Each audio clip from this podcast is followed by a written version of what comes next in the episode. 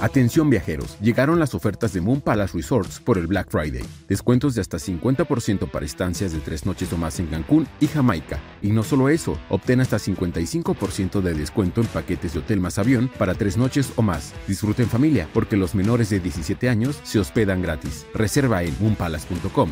Aplican términos y condiciones. Muy buenos días. Hay preguntas sin resolver respecto a los trenes de pasajeros en México. Ya pusieron fecha a la convención bancaria de 2024. La novela de OpenAI vuelve a dar un giro. ¿Y por qué el Black Friday? Nos va a decir mucho sobre el estado de salud de la economía en Estados Unidos. No olviden hacer clic al botón de seguir del podcast, activar la campana y así podrán recibir la alerta de un episodio nuevo muy temprano cada mañana.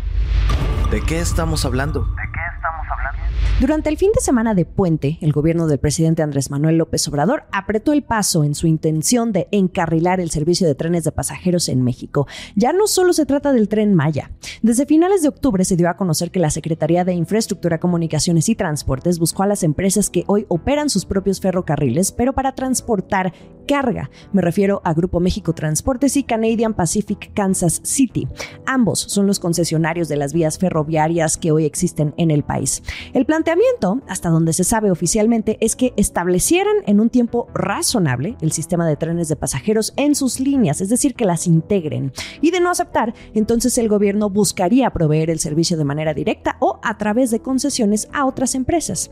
Bueno, pues el presidente ya les puso fecha límite. Tienen hasta el 15 de enero de 2024 para que presenten sus propuestas sobre siete rutas para transportar pasajeros. Lo di a conocer, lo informé el 20 de noviembre, pero como que no se supo mucho y es muy importante. Es correcto. Mientras los mexicanos disfrutaban de su puente, el lunes 20 de noviembre se publicó en el Diario Oficial de la Federación un decreto en el que se declara área prioritaria para el desarrollo nacional la prestación del servicio público de transporte ferroviario de pasajeros en el sistema ferroviario mexicano.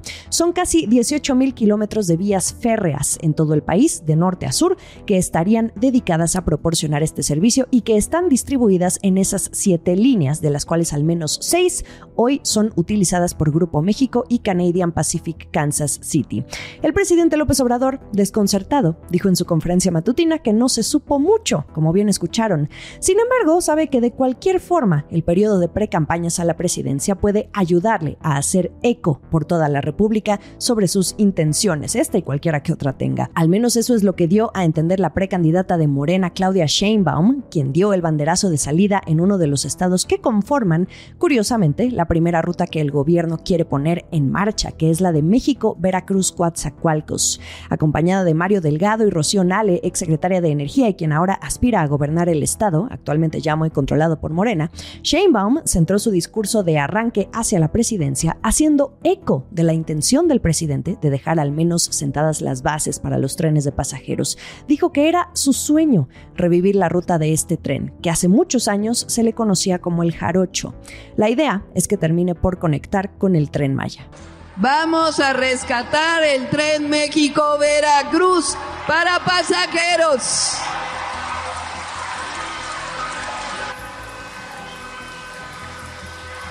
Veracruz, Coatzacoalcos. México, Puebla, Veracruz, Veracruz, Coatzacoalcos. Y de Coatzacoalcos al tren Maya. Apunten ustedes el resto de las rutas de trenes de pasajeros. México, Querétaro, León, Aguascalientes. Luego Manzanillo, Colima, Guadalajara, Irapuato, a México, San Luis Potosí, Monterrey, Nuevo Laredo. También está la otra, México, Querétaro, Guadalajara, Tepic, Mazatlán, Nogales y Aguascalientes, Chihuahua, Ciudad Juárez todas las anteriores hoy concesionadas entre Canadian Pacific Kansas City y Ferromex y Ferrosur, que son de Grupo México Transportes. Y habría una séptima línea completamente nueva y que sería la segunda después de la de Veracruz que quieren poner en marcha, que es la del el tren interurbano Aeropuerto Internacional Felipe Ángeles Pachuca, una concesión completamente nueva. Entonces, el gobierno ya les volteó el reloj de arena a estas empresas concesionarias a cargo de Keith Krill y Germán Larrea. Si no se presentan proyectos viables, según detalla el decreto, entonces el gobierno va a buscar concesionarlo a otras empresas privadas o vía asignación. Y aquí consideren también a las Fuerzas Armadas. Y a ver, ¿a quién no le gustaría ver una red de trenes de pasajeros que te transporten al estado de tu preferencia, como en los países de primer mundo? Pero hay mucho que estudiar en el medio en el caso de México. Primero, ¿qué tan rentable será esto para las empresas concesionarias en caso de aceptar, sabiendo que su negocio principal es el transporte de carga? ¿Cuánto estarían perdiendo al sacrificar espacios para las rutas de pasajeros? ¿Cuánta inversión les va a requerir esto? ¿De qué forma el gobierno las va a apoyar? ¿Qué sería lo más sensato en los acuerdos a los que se llegue, si es que los hay? ¿Habrá subsidios como ocurre en otros países? ¿Cuál es la viabilidad hoy en día de manejar ambas opciones, carga y pasajeros? ¿Realmente en un mes y medio estas empresas pueden tomar una decisión sobre esto? ¿Qué hay de los estudios de viabilidad? Hasta el momento ni Grupo México Transportes ni Canadian Pacific Kansas City han querido hacer comentarios. Es claro que lo siguen evaluando o simplemente no saben ni qué responderle al presidente. Y si no llegaran a estar de acuerdo y el gobierno les aplica una llave tapatía, como ocurre en las luchas, entonces vendrá un conflicto legal, los amparos. Se los dejo a la reflexión. En otras noticias.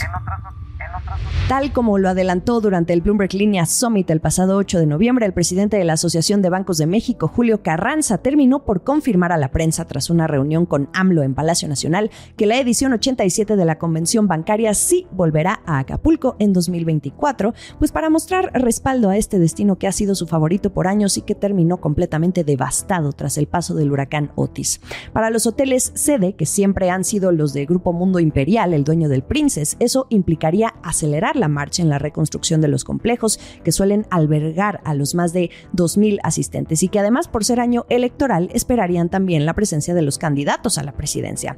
Típicamente la sede principal es el Princess, pero como bien saben fue de los más dañados. Entonces las sedes serían el Pierre Marqués y Palacio Mundo Imperial. Y no sería en marzo como tradicionalmente ocurre, pero sí el 18 y 19 de abril. Esa es la fecha, apúntenla. Se está dando un mes extra de ventaja. La convención bancaria, si nada cambia, esta vez además ocurriría después de que se realice otro evento, el Tianguis Turístico. Relevos. Sigue la novela de OpenAI. Nos quedamos en que ahora Sam Altman, el cofundador y CEO, sería arropado por Microsoft junto a Greg Brockman y probablemente una desbandada de los más de 700 empleados de la empresa de inteligencia artificial que amenazaron con moverse con ellos. En estos últimos cuatro días, en medio del drama, pues no han parado las negociaciones realmente. El domingo sí llegaron a un punto muerto debido a la presión ejercida por el propio Altman. La junta incluso nombró a un nuevo líder, el ex CEO de Twitch, Emmett Share, y entonces Satya Nadella, el CEO de Microsoft, dijo que contrataría a Altman para dirigir un nuevo equipo interno de investigación de inteligencia artificial.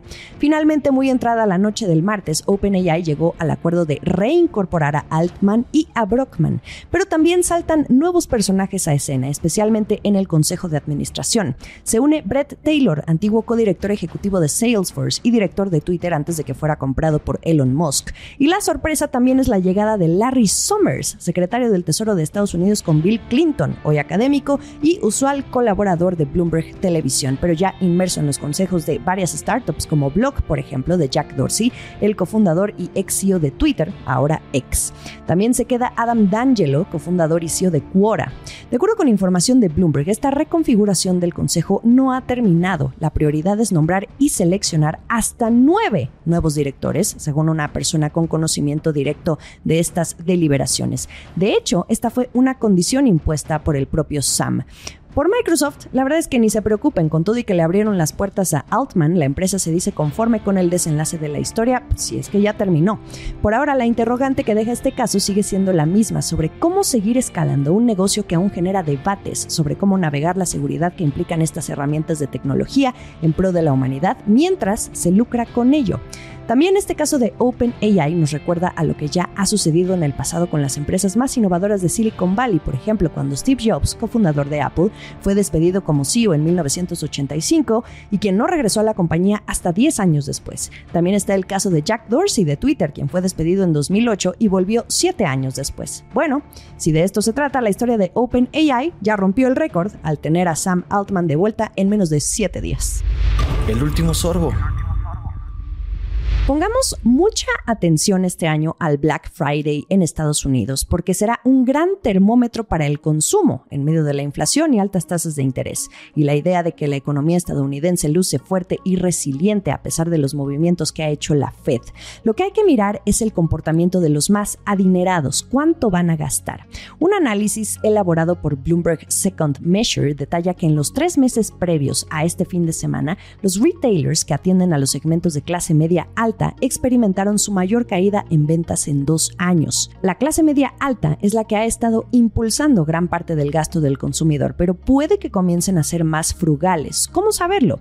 Vamos a la expectativa de las tiendas, por ejemplo Best Buy y Lowe's, que recortaron sus previsiones y advirtieron que los compradores estaban retrayéndose en su consumo de artículos caros, o por ejemplo los electrodomésticos. También está Kohl's, que registró su séptima caída consecutiva de ventas comparables. Hicieron una asociación con Sephora que les trajo clientes, pero tampoco hicieron un gran gasto. También recientemente las acciones de Abercrombie Fitch y American Eagle Outfitters han sufrido bajas.